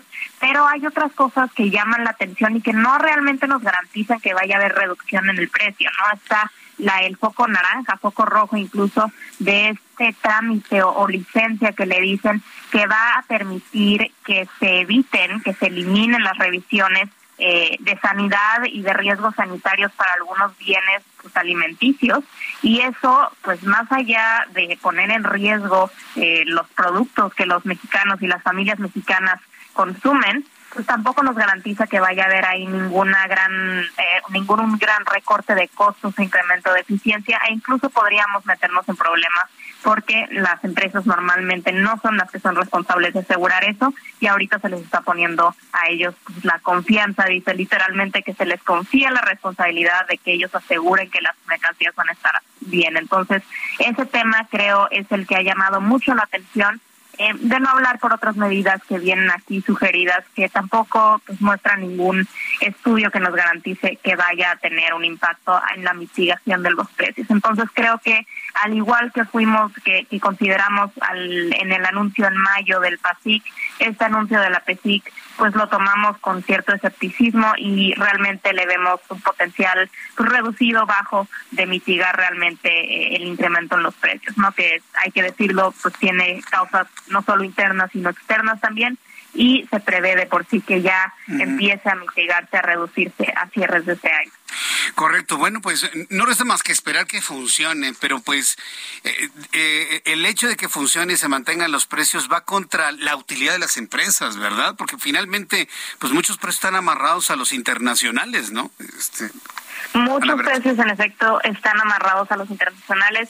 No necesariamente este tema, si funcionara este este APECIC, no necesariamente iría en contra de pues las utilidades de las empresas, ellos ajustan sus precios eh, conforme necesitan por sus insumos, pero hay empresas grandes que tienen el poder de hacer algunos ajustes, ¿no? Pero, eh, como te decía, no hay que esperar ningún cambio drástico en el incremento de los precios y mucho menos en el corto plazo a, raíz de este APECIC. No me parece que, podamos esperar eso.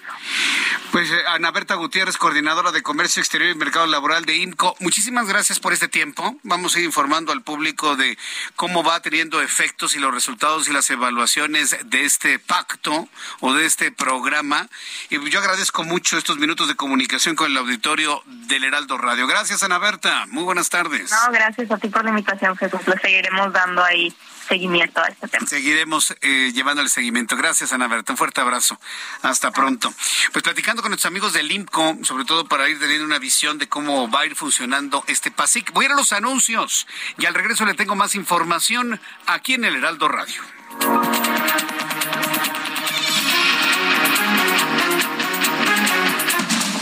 Escucha las noticias de la tarde con Jesús Martín Mendoza. Regresamos.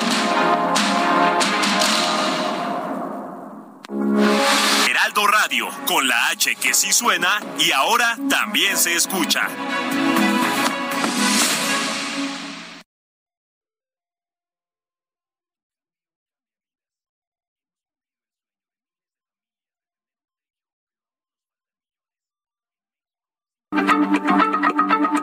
Heraldo Radio, la H se lee, se comparte, se ve y ahora también se escucha.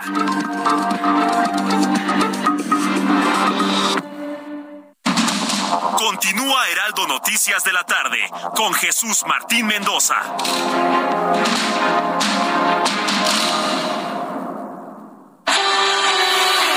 El amor inspira nuestras acciones por México. Reforestando la tierra reciclando, cuidando el agua, impulsando a las mujeres y generando bienestar en las comunidades. Juntos somos Coca-Cola y contigo el amor multiplica.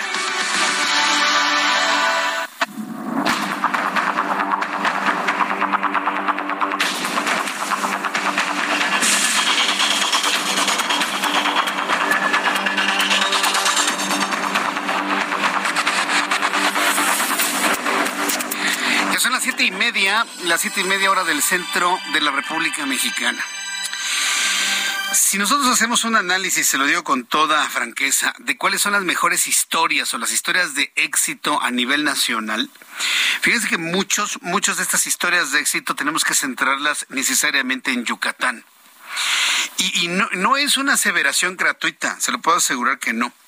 Desde que está al frente del gobierno del estado de Yucatán, Mauricio Vila, hemos visto pues una entidad eh, moderna, pujante, en total crecimiento, con bajos niveles de inseguridad, con una economía pujante, eh, pero sobre todo con un crecimiento económico que de verdad rivaliza con los mejores lugares de Norteamérica. No por nada, y miren esa percepción, muchas familias mexicanas han pensado en irse a vivir a, Yucatán, a Mérida, a los alrededores de la ciudad de Mérida, pero irse, a Yucatán, independientemente del clima, que hace un calor delicioso allá, allá en Yucatán, muchas personas no les gusta el calor, pero de alguna manera eh, la gran cantidad de personas que de todas partes de la República Mexicana han engrosado la, la, población de Yucatán en general y de los alrededores de Mérida han contribuido a incrementar no nada más la capacidad económica de la entidad, sino su visibilidad para una gran cantidad de acontecimientos. Los 50 mejores restaurantes han seleccionado a la ciudad de Mérida, Yucatán, súbale el volumen a su radio, como su sede. Y entiendo que es uno de los eventos gastronómicos más importantes del año y además se ha dado a conocer que la ciudad de Mérida, de Mérida, Yucatán, está dentro de los cuatro lugares en la categoría de las grandes ciudades del mundo. Es lo que le digo, ¿no? Todos estos elementos sumados pues están dando como resultado esto, ¿no? Que además de ser un orgullo para el propio Yucatán y su gobierno, pues es un orgullo para toda la República Mexicana. Tengo en la línea telefónica, súbale el volumen a su radio, a Michelle Friedman, secretaria de Turismo del Estado de Yucatán, a quien yo le agradezco estos minutos de comunicación con el auditorio del Heraldo de México. Michelle, qué gusto saludarte, bienvenida al Heraldo, ¿cómo estás? Muy buenas tardes. ¿Cómo estás, Jesús Martín? Siempre me da un enorme gusto escucharte, por supuesto, platicar con tu audiencia y sobre todo cuando se trata de buenas noticias, que es algo que, que, tan, que tanto necesita nuestro país, ¿no? Sí, definitivamente, sí, porque estamos, mira, envueltos en todos los problemas que ya conocemos económicos y de inseguridad y cuando viene una, buena, una historia de éxito del propio país, ah, no sabes qué bien cae. Esto de ser una de las cuatro grandes ciudades del mundo, no es algo que salió por eh, generación espontánea, ¿no? Es el resultado del trabajo y la dedicación. Michelle Friedman. Sí, estamos muy contentos, Jesús Martín. Te cuento que en 2019, por primera ocasión, Mérida ganó el primer lugar dentro de la lista de las ciudades pequeñas en este ranking que hace la muy prestigiada editorial de viajes Condé Traveler, lo cual nos puso en, los ojos del mundo. Y, y, yo siempre digo que hay una sola razón por la cual no volvimos a ser la mejor ciudad y es porque Mérida creció mucho, porque como bien dices, mucha gente ha querido elegir a Mérida como su lugar de, de, de, vida, por la calidad de vida que aquí se, se, tiene. Y entonces hemos crecido, pasamos de ser una ciudad pequeña a una ciudad grande y nunca nos imaginamos que en este 2022 ya íbamos a estar en el top 5 de las mejores ciudades grandes del mundo. Es decir, estamos eh, comparándonos con ciudades como Japón, eh, con otras ciudades eh, eh asiáticas y en el continente americano pues únicamente está la ciudad de Quebec y la ciudad de Mérida. Eso nos llena de orgullo como yucatecos y como mexicanos. O sea, la ciudad de Mérida está a niveles de la ciudad de Quebec en Canadá. Para, para darnos una idea, ¿no? Ciudades grandes. ¡Wow! En ese ranking estamos dos ciudades americanas eh, apareciendo. Una es Mérida y la otra es Quebec, que curiosamente son las dos ciudades que encabezan el ranking de seguridad en el continente. También Quebec City es la ciudad con más seguridad y Mérida, capital, es la ciudad que ocupa el segundo lugar en eh, seguridad a nivel continental. y, bien, y, eso tiene que ver por el desarrollo económico, por los niveles de seguridad, por el incremento de la población, su densidad, la industria, el turismo. ¿Cuáles son los elementos que se toman en cuenta para, para una, este, una ubicación en este ranking tan importante, Michelle? Y este ranking lo que tiene de especial es que no es algo que se inventen los eh, editores de este grupo de condenas que de por sí tiene mucho prestigio. Es una votación que hacen las personas. Todos aquellos turistas, viajeros, habitantes que conocen una ciudad se enamoran y cuando tienen que votar, estamos hablando de cientos de miles de votaciones, pues pasan por un sinfín de ciudades, de hoteles, de establecimientos que califican y eso es, lo que arroja el resultado que, que marca las mejores ciudades.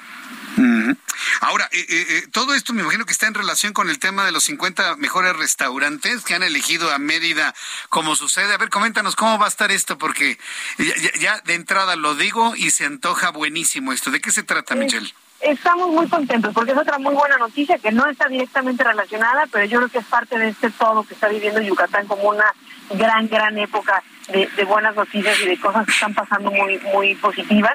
Y es que los Fest, que es el evento de mayor prestigio en, en la industria gastronómica del mundo, ha elegido nuestra capital, Mérida, como sede de la edición de los Latin America Festivals. Quiere decir que aquí en nuestra ciudad se van a premiar los 50 mejores chefs de todo el continente americano. Eh, esto va a ocurrir en el mes de noviembre, pero además nos va a dar pie a que lancemos la primera edición del Festival Sabores de Yucatán, que va a ser un festival en donde van a venir chefs de gran renombre internacional. Vienen chefs como Máximo Bottura eh, de, Italia, como David Muñoz de, España, que, que son los mejores chefs, los que han ganado los mejores premios y vienen a conocer la gastronomía yucateca, vienen a conocer nuestras tradiciones, nuestros ingredientes y a llevar a cabo muchas actividades en el marco de los festivales. Bien, pues esto a partir de cuándo va a ser y, la convocatoria es abierta o la convocatoria es solamente para los industriales de la restauración. ¿Cómo va a ser esto, Michelle? Y esto va a ocurrir entre el 11 y el 15 de noviembre y precisamente creamos Sabores de Yucatán para que todos puedan asistir al evento, porque el Festival es un evento de industria, un evento privado. Sin embargo, como lo hemos hecho en otros eventos de gran renombre aquí en Yucatán, como cuando fue la cumbre de los Premios Nobel de la Paz, como cuando fue el tenis turístico, hemos trabajado aquí por darle un pedazo a todo el público y que puedan vivir estos eventos como suyos. Entonces, los eventos del Festival serán privados como suelen ser, pero en el marco del festival van a haber cenas especiales, circuitos gastronómicos, experiencias culinarias, eh, una parte académica, van a haber muchas, muchas actividades. Muy bien, Michelle. ¿Dónde el público puede conocer más de esta agenda de trabajo y todas las actividades que va a haber allá en, en Yucatán, en la ciudad de Mérida? ¿Tienes alguna página de internet, redes sociales? ¿Dónde el público puede conocer más? Por supuesto, síganos en nuestro portal yucatán.travel, que tiene además muchísima información de viaje y un planeador de viajes y los 365 días y sabores de Yucatán como un gran inventario de actividades por vivir aquí. Y en nuestras redes sociales, Yucatán Turismo, vamos a estar compartiendo, como todos los días hacemos, información sobre por qué visitar este pequeño pedazo de paraíso que tenemos en el sureste mexicano. Sí, un, un pedazo de paraíso, un paraíso entero, Michelle. Ha sido un enorme gusto saludarte como siempre aquí en el Heraldo. Igualmente, Jesús Martín, te mando un fuerte abrazo. Gracias, y próximamente andaremos por allá. Gracias, Michelle Friedman. Gracias, secretaria de Turismo de Yucatán. Una de las mejores ciudades del mundo, Yucatán, de ciudades grandes, rivalizando, rivalizando con Quebec. Dos ciudades americanas consideradas de las mejores del mundo, Quebec en Canadá y Mérida, Yucatán. Posiblemente con esto que le estoy informando y lo que usted puede investigar a través de Internet, seguramente usted se va a animar más, ¿no? Como muchas familias lo han hecho, de cambiar su, su lugar de residencia.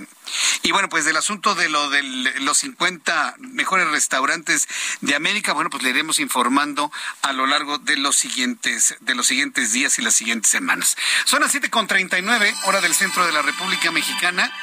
Acaba de hacer su arribo aquí al estudio del Heraldo Radio el ingeniero Carlos Álvarez Flores, presidente de México Comunicación y Ambiente. Como le prometí, ingeniero, un poquito antes estamos entrando para poder escucharlo y que le informa, sí, debo decirle, a nuestros millones de radioescuchas en el Heraldo. 12 millones. En México y Estados Unidos. Ah, sí, no, entonces Estados Unidos. Huntsville, Texas, Houston, ah, Chicago. pues un saludo a todos. Sí, sí, sí. A mexicanos, mexicanos, angloparlantes. angloparlantes y norteamericanos. Un saludo a todos. Muy bien, ingeniero. ¿Qué nos tiene el día de hoy? Bueno, me deben cinco minutos, ¿eh? Todavía. Además, a ver, le escuchamos, ingeniero. México es un país que es grande, es grande, pero es grande en su contaminación, ¿verdad? O sea, sí es grande, pero como es muy grande, nosotros estamos generando 348.7 millones de residuos. Me faltan otros, pero yo quiero centrarme en la basura, los residuos sólidos urbanos. Toneladas. Sí, 348.7 millones de toneladas anuales, de las cuales 44 millones de toneladas son de residuos sólidos urbanos, a lo que le llamamos basura. Y luego vienen 300 millones, que me costó mucho trabajo calcular eso, de excretas de animales. ¿Cómo? Sí, bueno, es que... Cajita de perro. Sí, sí, sí, no, pero estoy hablando de los pollos. Acuérdate que en México estamos creando, en México, 500 millones de pollitos en este momento y a nivel global 25 mil millones de pollitos y todos ellos todos los días generan excretas. O sea, hay más pollos que seres humanos Tres en el planeta. pollos por habitante por ser humano, tres pollos por cada habitante. Eso es a nivel global. Y en México pues tenemos 500 millones, estamos hablando de cuatro, Cuatro veces la cuatro población de México. pollitos por cada mexicano. Pero tenemos también reses, o sea, vacas o reses, tenemos cerdos y chivos y borregos y bueno. Pero entonces yo hice un esfuerzo porque no hay nada. Acuérdate que tú buscas los datos y dices, bueno, ¿y la Secretaría de Economía? Bueno, ya se fue Tatiana. Qué bueno que ya se fue porque le quedaba muy grande el puesto. Pero bueno, a lo que voy es a esto. Yo investigué en las cámaras, en la- 300 millones, pero con todo y agua. O sea, no puedo calcular los sólidos porque cada excreta es diferente. No es lo mismo la excreta de un caballo o de un cerdo o de un pollo. Pero bueno, son 300, 300 millones de toneladas anuales de excretas. Con todo y agua. Con todo y agua. Y luego tenemos 2.7 millones de toneladas, que se me hace poco, pero ese es el número oficial que tengo, de residuos peligrosos de la industria, de los cuales solamente 1.7 millones tienen un manejo así medio, medio, medio raro, pero hay un millón que la propia Semarnat no sabe dónde están. Yo sí sé dónde están. Ese millón de toneladas de residuos peligrosos están en los tiraderos de basura a cielo abierto, en las barrancas, en los ríos, allá lejos, allá tirados. Donde nadie los vea. Así es. Entonces hay un millón de toneladas, pero cada año, cada año.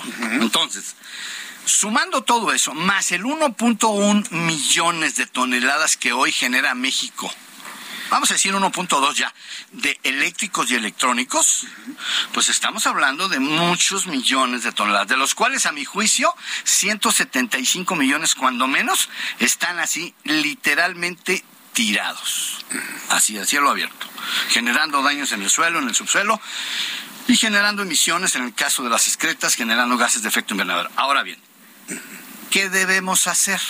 Ese es el tema. Hoy quiero centrarme más, no solo en criticar, pues no hay gobierno, no hay autoridad, cada quien hace lo que se le pega la gana en este país. Bueno, no importa. Vamos a, a voy a decir lo que a mi juicio debemos hacer. Uno, necesitamos que el gobierno federal ponga orden a todo esto. Porque él cree, el gobierno federal cree que el problema de la basura no es problema de él, que es de los municipios. No, es problema del gobierno federal. Y los gobernadores también creen que las pilas, las llantas y las excretas no es problema de ellos. Sí es problema de ellos, es de su competencia. Ay, me faltan los residuos de la construcción. Entonces, ¿qué tenemos que hacer? Pues con todo lo orgánico, composta. 120 centros a nivel nacional, regionales de composteo. Todo lo reciclable lo vamos a reciclar pero todo lo orgánico a composta. De los eléctricos electrónicos tenemos que recuperar oro, plata, paladio. Y algunos materiales reciclables de estos. Oro, plata y paladio Así tienen los es, celulares. Eso de entrada, en los circuitos impresos, ahí está. Entonces, pero hay más materiales que pueden ser reciclados y hay otros que son peligrosos, que esos hay que disponerlos. O sea, pagar 1.500 pesos por tonelada por cada uno de esos materiales peligrosos para que se vayan a un confinamiento de los tres confinamientos que hay en el norte. Entonces, ¿quién va a hacer eso? ¿Quién lo va a organizar? Tiene que ser la federación, el poder ejecutivo federal. Pero desafortunadamente nuestros presidentes no están en ese tema. O sea, la agenda de los presidentes de la República, no solamente de este gobierno, ¿eh? me puedo ir hasta Salinas o si quieres me voy hasta, hasta Echeverría, no. Ninguno de los presidentes está preocupado por los residuos, salvo Octavio Centíes, para los millennials que no saben quién es Octavio Centíes, fue regente de la Ciudad de México. Aquella campaña que decía, ponga la basura en su lugar. ¿Te acuerdas? Sí, Esa claro. cancioncita. Bueno, pero eso no decía, yo quisiera oír una cancioncita ahorita con doña Claudia Chema que dijera, vamos a reciclar, vamos a separar, ¿no? Con una musiquita, ¿no? Sí. O en rap, porque ahora a los chavos les gusta el rap. buena idea. En rap, que lo hagan. Porque hay dinero, porque si algo le falta a México es empleos, ¿sí? Y los empleos no los genera el gobierno, los genera el sector productivo, el sector privado mexicano o extranjero. Entonces, lo que necesitamos es eso. Ahora, ¿qué vamos a hacer con lo no reciclable en el caso de los residuos sólidos urbanos? Pues energía, vamos a convertirlo en energía hay casi la cuarta parte de lo que genera de energía eléctrica, ¿eh? se pueden sacar de los residuos que son valorizables energéticamente, la cuarta parte de lo que genera la quebrada contaminante Comisión Federal de Electricidad. Y si algo le falta a México también es energía eléctrica. Entonces, necesitamos que el Poder Ejecutivo intervenga. Y los diputados, digo yo, 500 diputados federales y 30, otros 600 diputados locales, ¿a qué se dedican? Digo yo, pero sí cobran, ¿eh? Todos. Los federales, 200 200 mil libres los federales. Y los otros desde 60, 80 hasta 200 mensuales. Entonces yo digo, ¿y para qué queremos tantos diputados si no resolvemos nada? Entonces, una invitación a toda la clase política que cobra mucho dinero, pero que no están atendiendo el problema de los residuos sólidos urbanos. La composta es el mejor destino de la materia orgánica. No hay otra. Para regresar a dónde? Al suelo agrícola, para recuperar suelos agrícolas. Porque hoy lo que necesitamos son suelos. Oiga, ingeniero, ¿y por qué los huracanes están más fuertes ahora?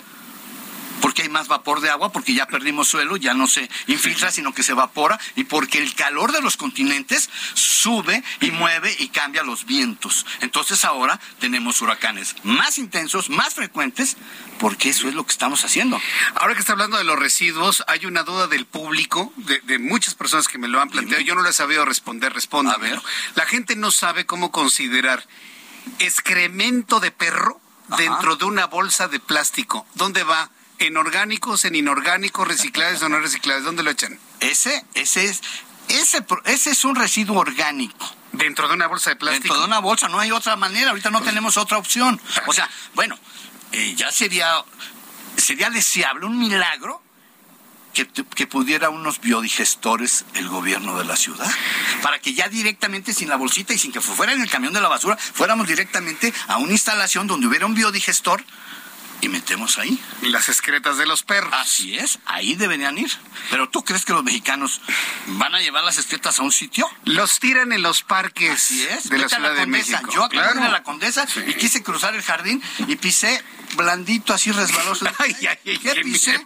Y ahí viven los chavos nice, con sus perros muy bonitos. Sí, sí, pero, pero... pero, dejan todas las excretas ahí y generan metano y el metano es un gas de efecto invernadero. Entonces, necesitamos más voluntad de los gobiernos y más educación y más vergüenza de los dueños, con todo respeto. ¿eh? Y los paseaperros también. ¿eh? Y también los paseaperros. Necesitamos que tengan más responsabilidad y más vergüenza. Ahora, yo quisiera unos biodigestores.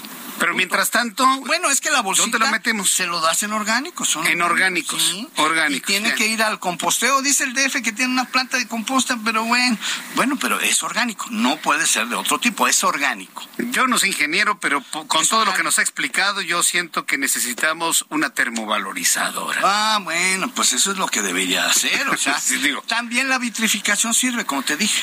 Ah, la, vitrificación. es un proceso de extrusión, de molido y todo para convertirlo en un carboncito. Ya te, prometo que la próxima te voy a traer un carbón para que lo veas. De acuerdo. ¿El próximo jueves? El próximo ¿Viene nuevamente al estudio? Si me invitas, aquí estoy. Bien, perfecto. Yo lo invitamos.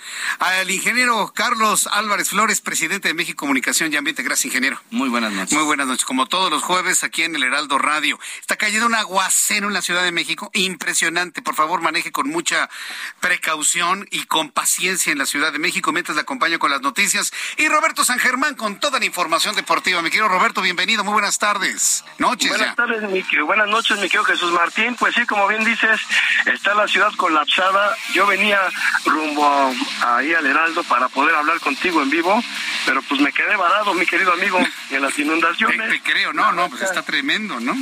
Sí, estaba lloviendo durísimo. Yo venía de Santa María de la Ribera. Y no, bueno, granizada. O sea, feo, ¿eh? Feo la situación. Pero bueno, ya estamos aquí este también para hablar un poco de deportes, ¿no? De, del tiempo. Para eso hay otras personas y que son expertas. Aquí vamos a hablar de deportes, mi querido amigo. Y vamos a hablar del ranking mundial de la FIFA. Un ranking que algunas veces cuando nos conviene le hacemos caso y cuando no, decimos que no sirve para nada. Pero en esta ocasión México está en el lugar ya número 13, mi querido amigo, a menos de, ya estamos a nada del Mundial de Qatar, ya estamos a pocos días de que se dé la inauguración el 20 de noviembre. Y bueno, la selección mexicana cayó en los puestos del ranking al lugar número 13. Creo que todavía deberíamos estar más abajo después de lo visto en los últimos partidos de la selección.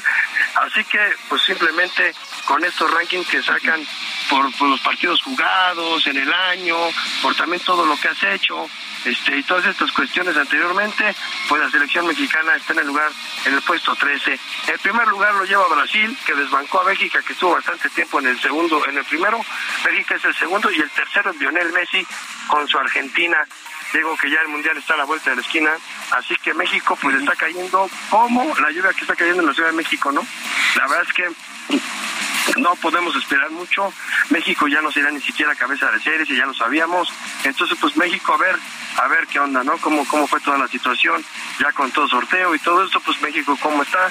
Y en el lugar 13, pues sí vamos a estar con bastantes problemas, mi querido amigo. Quién sabe cómo terminemos el ranking mundial de la FIFA en este año mundialista. Bien, mi querido Roberto, pues sí, se, se, se, antoja ahí difícil. Yo he escuchado muchos comentarios, análisis, los expertos en fútbol que me los encuentro por todos lados, pero sí parece que lo que se viera hacia adelante, pues no es nada, nada favorable, ¿no? Pues, ¿qué otra información nos tienes, mi querido Roberto, antes de despedirnos? Sí, claro, se, dice, ¿no? Que todos tenemos un director técnico adentro, ¿no? Ah, sí, claro. Todos somos mejores que el Tata Martino, pero bueno, oye, otra información. Fíjate que ahorita, como ves, la Liga de la Mediocridad, lo que es el repechaje, porque es la mediocridad a todo lo que da, pues simplemente los jugadores de Chivas, hubo concierto de Cristian Nodal allá en Guadalajara, se fueron al palenque antes del partido, tienen partido el fin de semana. y ya los, eh, pero la verdad es que te digo que aquí lo que importa es el negocio, cuando deportivo, cantaban las canciones de Nodal, de Dolor, de Belinda. Y el partido, compadre, tienes partido para ver si sigues en la mediocridad, totalmente es el repechaje, ¿no? Pero para ver si sigues otra ronda, por lo menos. Cantando el dolor de Belinda. Ay, Dios mío. Exacto. Solo porque me lo platicas. Oye, mi querido Roberto, muchas gracias por la información. Nos escuchamos el día de mañana y cuidado en la tremenda lluvia que está cayendo a esta hora de la tarde. Claro que sí, mi querido amigo, ya mañana estamos por allá contigo en vivo. Gracias. Roberto San Germán con toda la información deportiva. Ya casi nos vamos. Quiero informarle que está cayendo un aguacero muy importante que mantiene completamente colapsada a la Ciudad de México.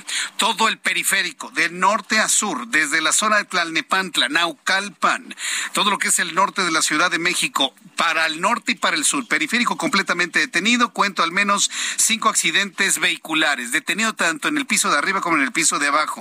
El problema vehicular se extiende hasta la zona de Jardines del Pedregal, se extiende hasta la zona de Picacho, cruzando Avenida de los Insurgentes, llegando hasta Calzada de Tlalpan. Calzada de Tlalpan es un verdadero embotellamiento desde el periférico hasta el circuito interior. No se puede circular prácticamente por ningún lado. El viaducto Bío Becerra en ambos sentidos está completamente detenido. El viaducto Miguel Alemán también completamente detenido en toda su extensión. Si usted va a ir al aeropuerto internacional de la Ciudad de México, se metió al viaducto, calcúlele adentro del viaducto al menos hora y media. Y así se encuentra toda la ciudad. En cuanto a la salida a la México Querétaro, también completamente detenido en lo que es la quebrada, allá en Perinorte también está, es un gran estacionamiento. Toda la ciudad está muy difícil. Así que yo le invito a que se mantenga con la programación del Heraldo Radio, acompáñese, no se desespere, no se mete en conflictos, no se desespere. Se trata de llegar con bien a casa. Piense que su familia lo está esperando, sus amigos amigos, sus hermanos, su papá, su mamá, piense en ellos y llegue cuando tenga que llegar pero que llegue con bien. Lo dejo en compañía de nuestra programación del Heraldo Radio, Heraldo Televisión, por supuesto, lo espero mañana. Heraldo Televisión 8.1, Canal 2, Heraldo, eh, eh, Canal 8.1, le dije Canal 2, Canal 8.1 a las 2 de la tarde. Y Heraldo Radio, 6 de la tarde. Lo espero aquí en la gran cadena del Heraldo en México y en los Estados Unidos. Gracias, muy buenas noches. Esto fue Heraldo Noticias de la tarde con Jesús Martín Mendoza.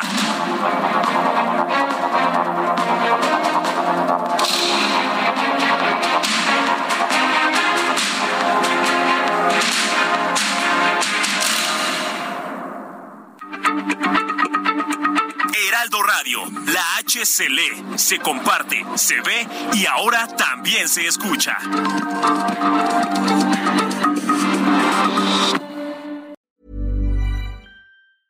Normally, being a little extra might be a bit much, but not when it comes to healthcare. That's why United Healthcare's Health Protector Guard fixed indemnity insurance plans, underwritten by Golden Rule Insurance Company, supplement your primary plan so you manage out of pocket costs. Learn more at uh1.com.